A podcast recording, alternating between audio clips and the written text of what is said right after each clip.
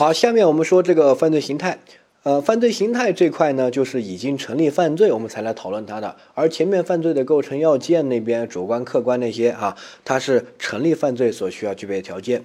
而因果关系呢，是成立犯罪之后影响犯罪形态的，对不对？成立犯罪阶段一般不讨论因果关系，过失犯罪是例外，过失犯罪要讨论啊。过失犯罪的成立一定要具有因果关系，这个之前也都说过，也写了公式，请大家要对这个有个体系性的认识。那我们下面开始说犯罪形态。犯罪形态呢是这样一个。东西就是说，我们犯罪形态第一个点，我们只有故意犯罪有犯罪形态讨论的空间。结这个过失犯罪，它都是结果犯，从来没听说过什么过失致人死亡预备、过失致人死亡未遂、过失致人死亡终止的。过失致人死亡如果没有发生这个结果，你从这个名字就看，致人死亡肯定要发生结果，对不对？如果没有发生这个结果或者没有因果关系，直接无罪。像典型的，比如说我们之前说的查明不了的情况，如果两个人去打猎，呃，都是过失。这个不小心打死个小女孩，查明不了，两个人都是过失，然后又不知道谁的行为导致这个结果的因果关系查明不了，那两个人都无罪，对不对？好，所以过失犯罪是结果犯，不存在犯罪形态。那我们讨论的犯罪形态，那就是故意犯罪的哈，这是第一个。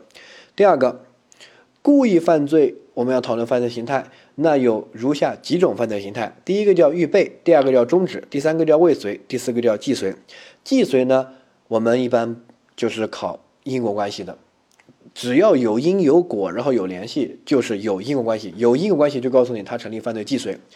如果没有因果关系，那就可能是未遂，可能是终止，那就要考单独未遂、终止，甚至是预备，对吧？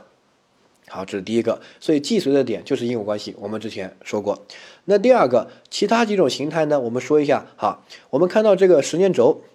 这个犯罪呢是这么一个过程。首先，一个完整的犯罪，哈，故意犯罪、过失犯罪不存在这个。过失犯罪很突然，不小心撞死个人，哈。但是故意犯罪一般都会存在这么一个阶段，大部分不是全部，啊，有些临时起意的也不会存在，但是大部分都会存在这么一个过程。你通过这个过程来分析一下一个完整的犯罪，哈。比如说，我想杀张三，首先我会想，对不对？我想，想想就构成犯罪吗？啊，肯定不构成。我经常都有时候特别气愤，我就说怎么给我一把刀，我就捅死他啊！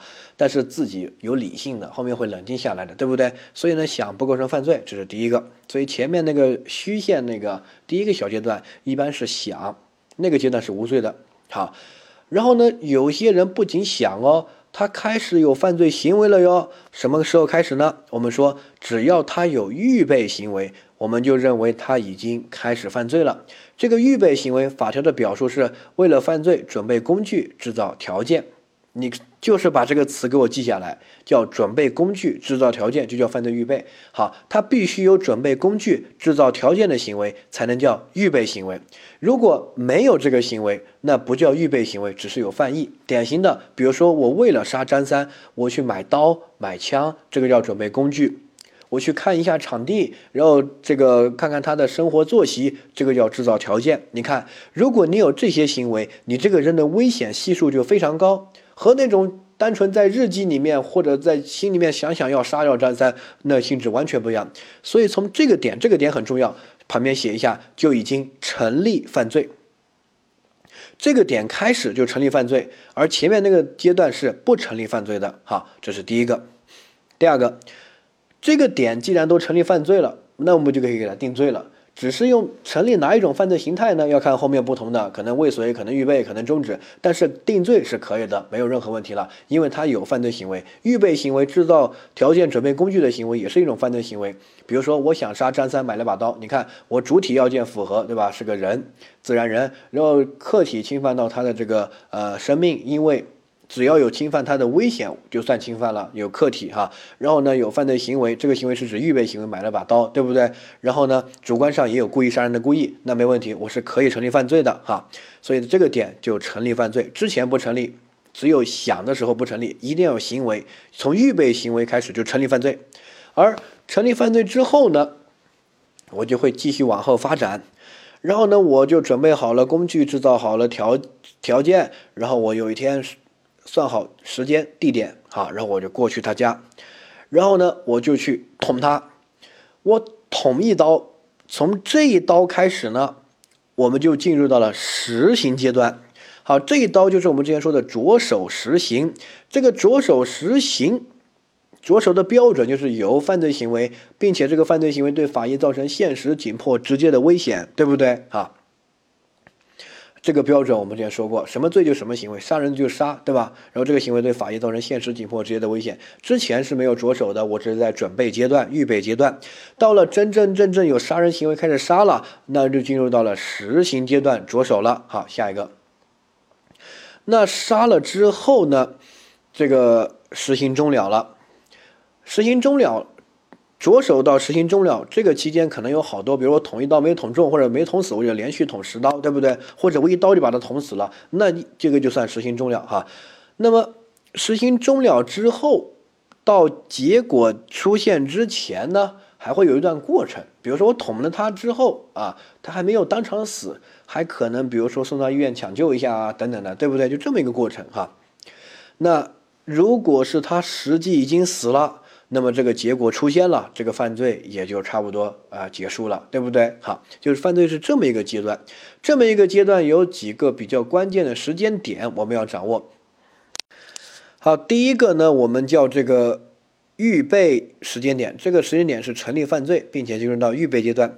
第二个时间你要着手，着手是区分预备阶段和实行阶段的分界标志，它的标准我们之前说过，对不对？一般就是有犯罪行为，并且这个犯罪行为造成现实紧迫的危险，有一些极端的情况，可能比如说入室抢劫或者入室杀人这种入室也算着着手啊，但是一些特殊的案件才有的，这个不太会作为考点考察啊，这个掌握一下。但是一般要认为有犯罪行为，并且这个犯罪行为对法益造成现实紧迫的危险才算着手啊。然后下一个就种下了因。你捅了别人，捅中了，种下了因，实行终了了，然后到结果出现之前呢，会有一个阶段，对吧？哈。那么实行终了这个倒其实不是特别重要，这个和着手的区别就在于着手那边就算因，而实行终了就是因作用在被害人身上啊，产生了实际作用，快出生，快发生结果了，在这个阶段可能会有一些介入因素再借进去，对吧？好，掌握。那下一个。我们看这个犯罪过程看完了，然后看到上面它可能出现的形态。如果在预备阶段，我可能出现两种，就是犯罪预备和犯罪终止。啊，犯罪预备呢是被迫的停止犯罪。比如说，我想杀张三，买了刀了，准备好了，但是还没有去杀。这个时候呢，就有人报警把我抓了。那这个时候我说了，有预备行为就可以成立犯罪，就可以给我定故意杀人罪。只是我还没有着手就被抓了，那我就成立故意杀人罪的犯罪预备，量刑呢会轻一些，对不对？好，这是第一个。第二个，预备阶段可以成立终止。比如说我在预备阶段，我买了刀了，准备了，然后呢？过了一段时间，我想想，哎呀，算了，不杀了，杀了还要坐牢，对不对？然后我自动停止犯罪，那这个叫犯罪终止，也叫预备阶段的终止。这种情况呢，我们一般是不用处罚他的，因为他自己就悔罪了，没有必要再去劳动改造了，对不对？啊，然后下一个，一旦你着手了，开始杀了。那么你就会进入到实行阶段。实行阶段，你看它可能存在两种形态，一个是未遂，一个是终止。包括后面实行终了之后，也只会存在未遂和终止。呃，既遂结果出现就既遂嘛，对不对？这个比较简单，有因果关系就既遂啊。所以呢，到实行阶段后面只可能出现未遂和终止。有没有预备啊？没有。预备就是只能在预备阶段出现，后面一旦着手之后，不可能成立犯罪预备的哈。所以呢，预备和未遂是矛盾的，他们的分界点就在于着手。未遂呢，说的通俗点，就是你想犯罪，但是这个犯罪没成功啊。比如说，我想杀张三，但是没有杀死，但是我去杀了，我着手了，那就构成未遂。如果我还没去杀就被报警抓了，那就叫预备。所以预备和未遂，其他都是一样的，都是被迫的停止犯罪。就是我想去，但是被抓了，或者这个没杀死啊，不成功，对吧？好，他们这个是一样的，但是不一样的点就在于未遂是着手以后才可能出现未遂的，着手之前不可能出现；而预备是着手之前预备阶段才可能出现预备。哈，他们的就这个不同，其他都一样。但是你看终止，前面也有终止，后面也有终止，预备阶段也有终止，实行阶段也有终止，对不对？好，那预备阶段终止和实行阶段终止有什么区分呢？没什么区分，它的共同之处就在于我需要自动的停止犯罪，终止对它的这个量刑是最轻的、最宽宏大量的。所以呢，我们对这个人认定的标准就是完全看主观。旁边写一下，终止完全看主观，主观上必须有自动停止犯罪、悔罪性，不想犯罪了。那这个时候我们就可以给你适用这种最轻的法定刑，一般都是免除处罚。啊，这个就可以给你认定终止。但是如果你主观上不是自动停止犯罪，你是被迫停止犯罪的，比如说你还是想杀张三，只是没有杀成功，或者被人报警阻止了，或者被群众这个按倒了，那这个时候呢，你不能成立终止，你只能成立预备或者未遂，看你有没有着手，着手了就未遂，没有着手就预备。没问题吧？好，掌握这个后面我们还会一块一块细化，但是先把这个时间轴看懂哈。看懂了之后，我讲知识点，讲完之后需要你结合这个时间轴，自己拿草稿纸把它画出来，并且把每个比如说预备的知识点写在预备的后面，终止的知识点写在终止的后面。好，这样子写完之后，到时候你后面复习就靠这个时间轴和这些关键词来复习啊，不然你后面。这个压力很大，因为各个科目都有一本厚厚的书或者讲义，你到时候没有整理好笔记的话，会很痛苦啊。掌握，呃，然后呢，我后面说知识点了。第一个，过失犯罪是结果犯，没有犯罪形态。第二个，犯罪预备不一定所有犯罪都有，因为要准备嘛，有些犯罪不需要准备。比如说我们两个吵架，吵着吵着我就干你，对吧？就把你干死了，那这个没有准备阶段，直接就开始着手了啊。下一个，犯罪这个画星号，犯罪停止形态具有终极性和不可转化性。啊，这个非常重要。终局性和不可转化性什么意思？就是说，一个犯罪只能有一个犯罪形态，出现犯罪形态之后，就不可能转化为其他的。出现什么终止转为既遂，终止变为未遂，未遂变为终止，只要有这个表述的，这个选项百分之百是个错误选项。听到没有？只要这个表述就是错误的，因为犯罪形态之间不会发生转化。一个犯罪出现一个犯罪形态。就出现了，不可能转为其他的。我这个点非常重要，而且特别爱考。我这样说过去之后，很多人记不得。我描绘一个画面，你把这个画面记下来啊。你可以理解，比如说啊，一个犯罪正在发生，如果它还在进行过程中，那么就任由它发生，对不对？就在动。好，如果它停下来了，不管什么阶段、什么时候停、为什么停，只要它停下来了。那么我们就手头上有一把枪，这把枪叫冰冻枪，我开枪就可以射出一个寒冷的气流，就把这个犯罪啊把它冰冻起来，形成一个冰块，好就冻住了，不能再发生任何变化，就结冰了。好，这个冰冻枪发出就是。你给一个犯罪认定一个犯罪形态，不管是预备还是终止，还是未遂还是既遂，你只要任何认定一个犯罪形态，那么这个冰冰冻枪就要发射，发射之后，这个犯罪就形成终局性，就形成定型，就冻住了，不可能发生任何变化。后面发生的一些案情不会影响这个冰块，因为冰块已经结结冻了，已经冻住了。好，我说一个例子，你来掌握，比如说。哎，我去杀张三，然后呢，杀了他两刀，然后呢，我就这个啊走了。走了之后呢，哎，我回到现场，我发现，哎，张三怎么没有被我杀死？我当时以为他被我杀死了。我回到现场一看，张三怎么还活着？我一看，哎呀，流血那么多，那么可怜，算了，也没有那么大的仇恨，把他送到医院去抢救吧。然后最后把张三救活了。现在，请问你这个？定什么犯罪形态？他肯定构成故意杀人罪。问题是什么犯罪形态？啊，很多人学过了就这样说。他说：“你看，司机开始想杀张三，但是没有杀死，然后走了。这个定什么？故意杀人未遂。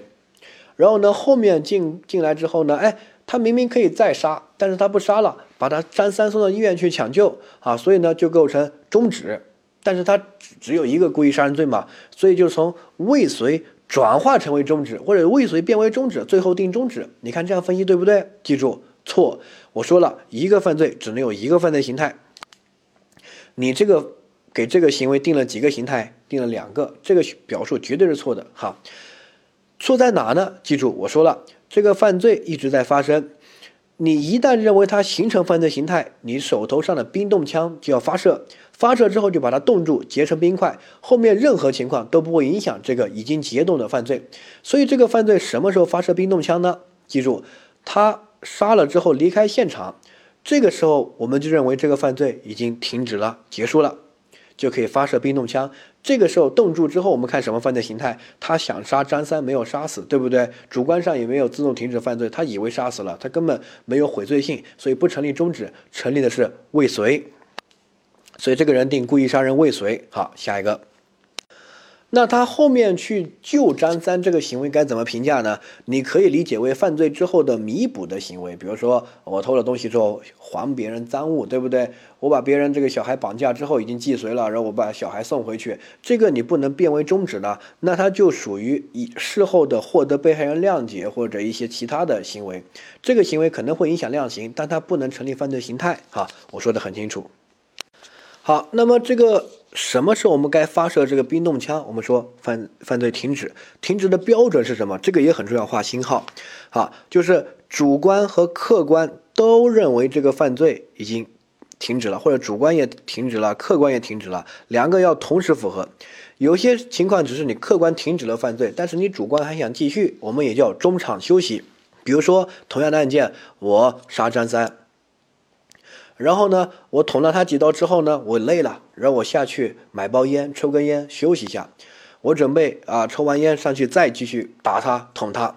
那这个时候我中间休息，请问我客观上确实停止了犯罪，没有再伤害他了。但是我主观上停止了吗？没有，我还想继续犯罪，对不对？好，所以这个时候不。不能发射这个冰冻枪，这个犯罪还没有停止，这个还要继续。然后我再上去，呃，这个，呃，发现，哎，这个他张三很可怜，于是把他送到医院抢救。这个时候前面我还没有停止，这个冰冻枪还没发射，然后送到医院抢救，救活了，成立什么？成立犯罪终止，没问题吧？好，这个案件和上面那个案件的区分就在于，第一个案件他杀了张三之后，以为他死了，然后走了。主观上也停止了犯罪，客观上也停止了犯罪，所以这个时候犯罪停止了，可以发射冰冻枪，成立故意杀人未遂。而后面再送到医院救助就不成立终止了，因为你冰冻枪已经发射了，它已经冻住了，不可能再有其他的影响，对不对？后面的不会影响冰块里面的，哈，这是第一个。第二个，哎，第二个案例呢，他中前只是休息，他主观上并没有停止，所以呢。后面呢，你们这个冰冻枪还没发射啊，他还没有形成犯罪形态，还没有被冻住，所以呢，后面他把他送到医院去抢救，可以构成犯罪终止啊。掌握好，所以同样的道理，比如说我准备杀张三，买了把刀，后面我实际去捅张三，你的如果主观题，你千万不能写蒋思金准备杀张三啊，构成故意杀人的预备，后面呢杀张三把张三杀死了啊，构成故意杀人的既遂，你这样答绝对是错的，一分都不给你。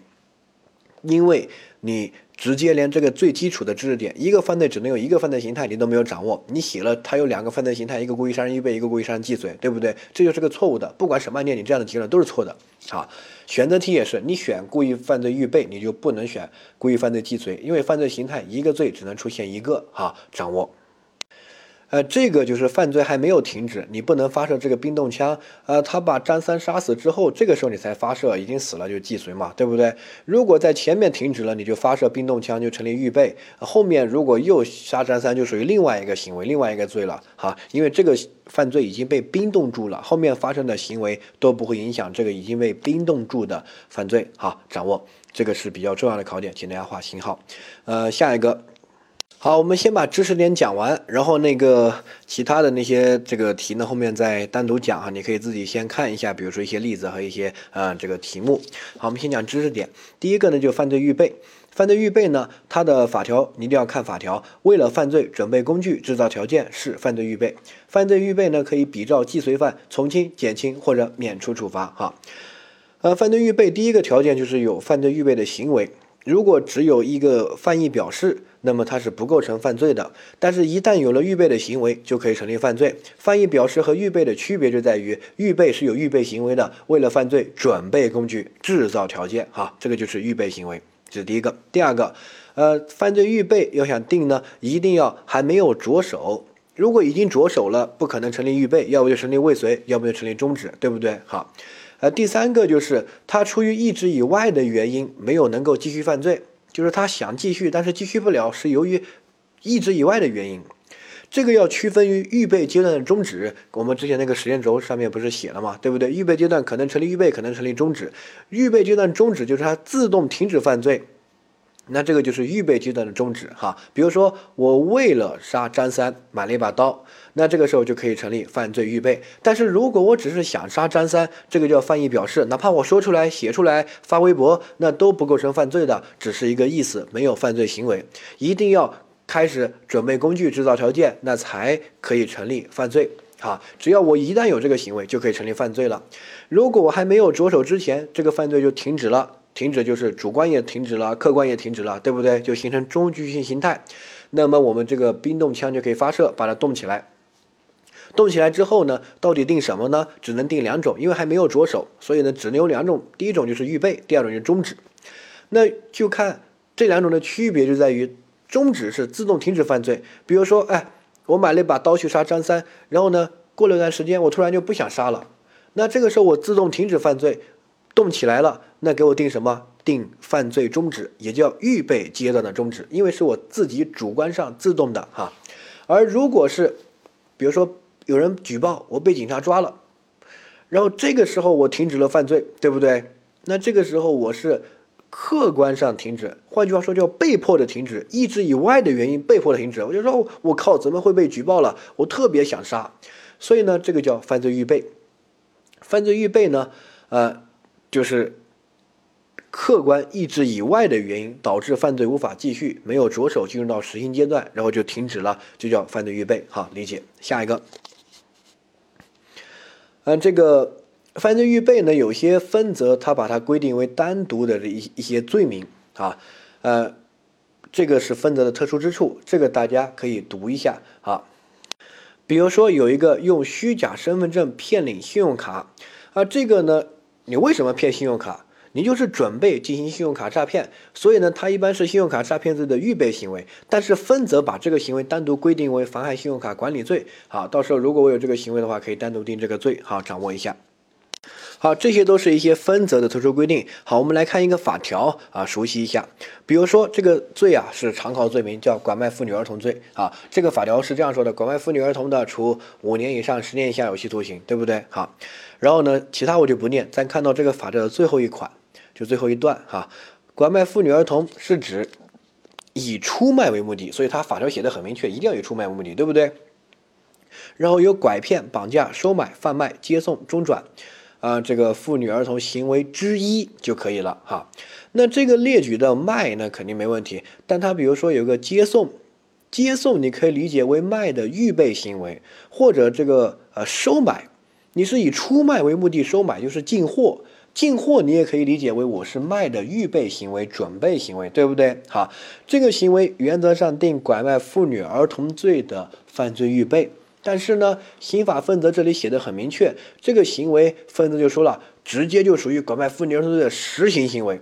那我把他的行为都写出来，这些任何一个都是，那就不要再给他认定为预备行为。换句话说，他不再适用犯罪预备的法定刑，直接可以适用已经成立拐卖妇女儿童罪并且既遂的这个处罚啊。分则之所以把这些预备行为单独列出来给你强调，就是想强调不要再适用犯罪预备那个什么免除处罚呀、减轻处罚这种不能免除、不能减轻的，要严惩哈。这个理解。下一个。好，也是一样的。呃，我们把知识点看完。第二个叫犯罪未遂，犯罪未遂呢，看法条说已经着手实施犯罪，但是由于犯罪分子意志以外的原因而没有得逞，是犯罪未遂。好，然后对于未遂犯可以比照既遂犯从轻或者减轻处罚。你看，它比这个预备呢要重一些，因为它没有免除，对吧？预备呢还可以免除，它没有。这是第一个。第二个。我们注意，呃，未遂呢，它有两个点，第一个就是已经着手实施犯罪，第二个由于意志原因、意志以外的原因没有得逞，没有得逞就是没有既遂，没有成功啊。那么我们注意一下，如果已经既遂了，那肯定不能成立未遂，对不对？既遂有一些特殊的点，第一个特殊点就是分则有些特殊的罪名，它既罪名既遂的时间点跟你想的有点不一样。比如说我们绑架罪，它什么时候既遂啊？绑架不是把人绑了要钱吗？要到钱既遂，对不对？错，我说了，绑架是一个侵犯自由法益的人身权益犯罪里面的，所以它不是侵犯财产的法益，它不需要导导致这个财产的损失，只需要侵犯了自由就既遂。我们之前在讲犯罪客体的时候，我还说过，客体对于你理解分则很多罪名很有帮助哈，所以我们要讲，呃，所以绑架、拐卖、拘禁这一类自由犯罪，只要侵犯到自由就既遂哈。所以呢，只要我绑了这个被害人，或者把他捆起来控制他的自由，我就犯罪既遂了。后面我没有要到钱，能不能叫绑架未遂？不叫，就叫绑架既遂。好，下一个。呃，挪用公款一般拿到达到一定的时间就是既遂。好，这个后面讲其他罪的时候我们再说。呃，这个就是注意一下特殊罪名的既遂的时间啊。这个主要是分则的，这边我总结在这边，你可以读一下。不懂的话，学完分则倒回来读就懂了。好，下一个。好，有结果的发生不一定就既遂。这个结果的发生，如果是规则一。介入因素，换句话说，介入因素异常并且作用大，中断这个因果关系。那这个时候虽然结果发生了，但依然可以成立未遂或者终止啊，对不对？这个介入因素的时候就说过哈，不再赘述。下一个，瓮中捉鳖型，这个呢比较特殊，是这么一个情况，就是说啊，虽然你得逞了，但是我们也认为你没有得逞哈。比如说我在公交车上面要偷东西，盗窃。如果把东西偷到了，那肯定就既遂了嘛，对不对？哈，但有一种特殊情况，即使我偷到手，也认为是未遂。比如说我在公交车上面偷东西，然后呢，我周围站了一圈便衣，就围着我，就看着我偷，对吧？然后我偷了东西放在自己包里面，正准备下车就被按倒了。现在请问我是犯罪既遂呢，还是未遂？很多人说既遂，因为他偷东西已经偷到了，控制住了，对不对？然后被害人已经失去控制了，所以呢，构成的是犯罪既遂。盗窃既遂，对吗？记住，错，构成的是盗窃未遂。为什么？你怎么可能成功？你逃都逃不掉，对不对？这叫瓮中捉鳖，你就是里面的一只王八，你逃不掉的。所以呢，这个时候虽然已经这个取得财物的控制，但我们认为他还是未得逞，还是未遂啊。掌握，呃，下一个。未遂区分预备的点就在于着手，着手之前犯罪预备，着手之后犯罪未遂，他们的其他是一样的。着手的标准呢，就是有分则行为，并且这个行为对法益造成现实紧迫的危险，对不对？好，有一些特殊情况之下，虽然没有分则的行为啊，但是我们认为这个行为也很危险了，可以认为他提前进入到了实行阶段，着手了。比如说，虽然我呃这个。还没有杀人，但是我去到你们家里面，然后拿着枪，一般就认为进到家里面就算着手了哈。还有比如说什么入室的抢劫啊，一般是这个情况哈，大概注意一下。但是这种情况不会在题目里面专门考，他要考着手这个标准，一定是要有行为，并且这个行为对法医造成现实的紧迫的危险哈。下一个犯罪未遂跟终止的区分呢？哈，它属于意志以外的原因没有得逞。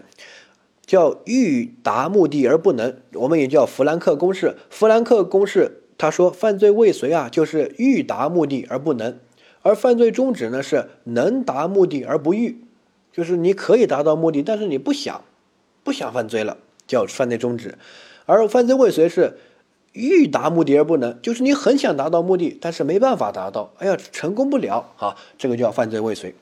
具体呢，后面我们再讲他们的区分，在讲终的时候再给大家强调啊。